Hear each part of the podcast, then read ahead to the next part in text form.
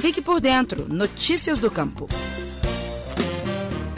A Emater MG e a Associação do Circuito Turístico Trilha dos Inconfidentes assinaram um acordo de cooperação técnica para ampliar as ações de desenvolvimento do turismo rural. Este circuito abrange 26 municípios da região central de Minas, entre eles Tiradentes, São João del Rei, Resende Costa e Lagoa da Prata.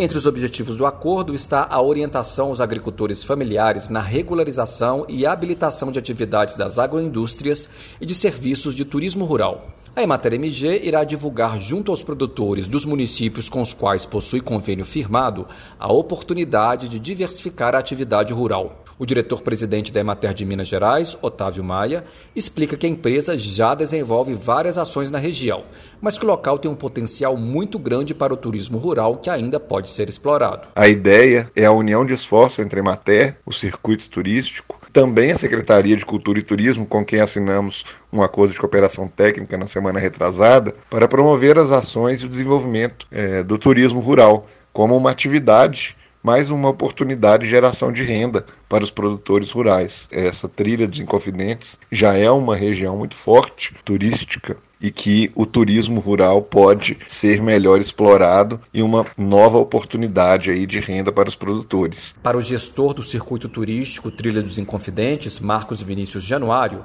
o acordo vai aliar o conhecimento que a Emater possui no trabalho junto aos produtores rurais com a experiência que a associação tem em trabalhar com turismo. Mostrar para o turista uh, toda a nossa potencialidade rural, toda a nossa potencialidade gastronômica, principalmente, uh, do, dos nossos produtos, do, da, das experiências memoráveis que eles podem ter, da, da volta ao, ao, passado, de ver como é, como, como é feito as plantações, como são feitas as colheitas, de, de, como são feitos os produtos, participar disso. Então, todas essas experiências é onde a gente vai estar trabalhando em conjunto para que quem visita a nossa região possa aproveitar ao máximo e, e gerar cada vez mais emprego e renda para a nossa, nossa região e para os nossos produtores. A gente quer que esse produto se torne realmente uma vitrine de Minas Gerais.